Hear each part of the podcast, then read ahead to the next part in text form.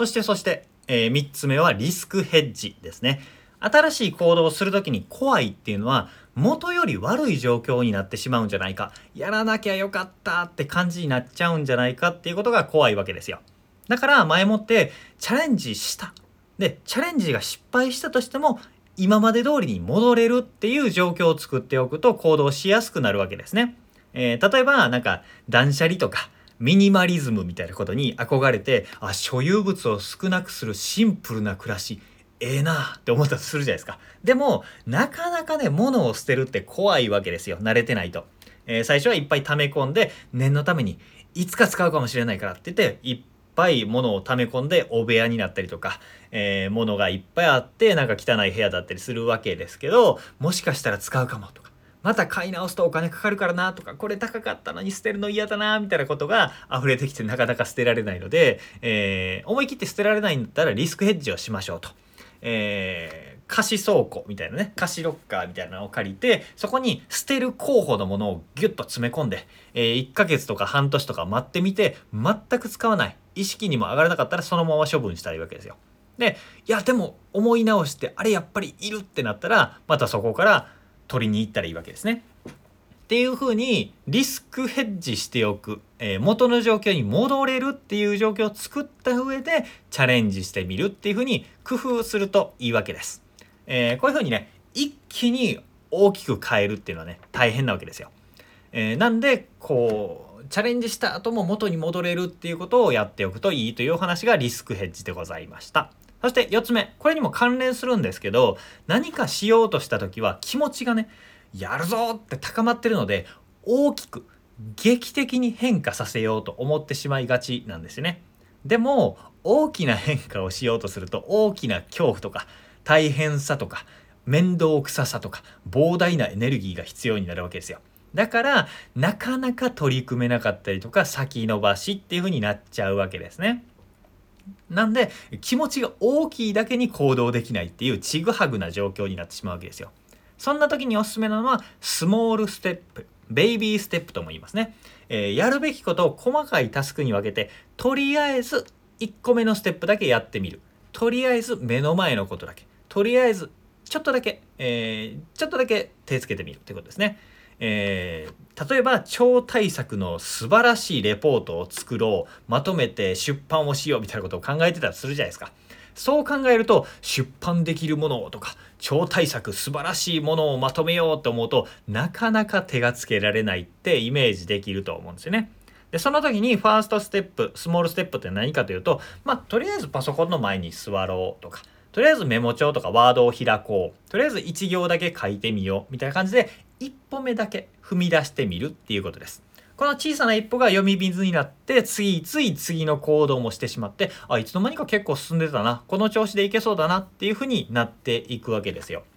あの山登りしてる時にずっと上を見てねああ山頂まであれだけ距離があるのかって思いながら歩いてるとしんどくなるんですよね。でも足元だけちゃんと見て一歩一歩転ばないように着実に進んでいく着実に進んでいってたまに分かれ道とか道間違ってないかなってチェックをするだけで、えー、基本的には足元日で着々と進んでいくといつの間にか頂上までたどり着いているっていうのが山登りだと思うんですよね。それと同じように足元の小さな一歩だけ集中していれば OK なわけです。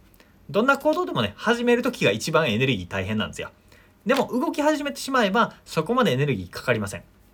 なんで小さく始めてしまおうというお話です。そして最後、経験値ですね。この経験値というのは何かというと、えいやって行動してみた経験値を貯めようそしてそれを思い出そうということなんですよ、えー、新しいチャレンジをするって怖いですでも過去の経験を思い出してみてください勇気を出してチャレンジしてみたもしくはめんどくさいけどやってみたそのことで人生が良くなった生活が良くなったやってみて利益が得られたっていうことがたくさんあるはずです、えー、そんなことはないって思っている人思い込んでいる人もいると思うんですけどそれはね認知が歪んでいるというかあのー、自分のフィルターがおかしくなっているだけなんで必ず行動したら悪い時もあればいい時もあるわけです。で成功した過去の経験を思い出してその経験を積み重ねる。まあよく言われる言葉で言うと小さな成功体験を積み重ねるっていう言葉でも言われたりするんですけど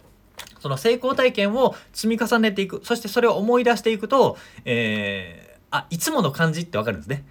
その経験として怖い怖い怖いやりたくないなめんどくさいなでもやってみる。やってみてよかったっていうこの一連の行動っていうのを繰り返していくとまた全く新しい分野で全く新しいチャレンジをする時もあ嫌だなって思った時にあでもこれっていつものあれだこの嫌だなを乗り越えて行動していってなんやかんややっていくとうまいこといくわみたいな風な経験値があると行動しやすくなるわけですね。だから新しい行動をしてチャレンジ、えー、新しい行動をチャレンジして成功っていう経験値を積み重ねるっていうことです。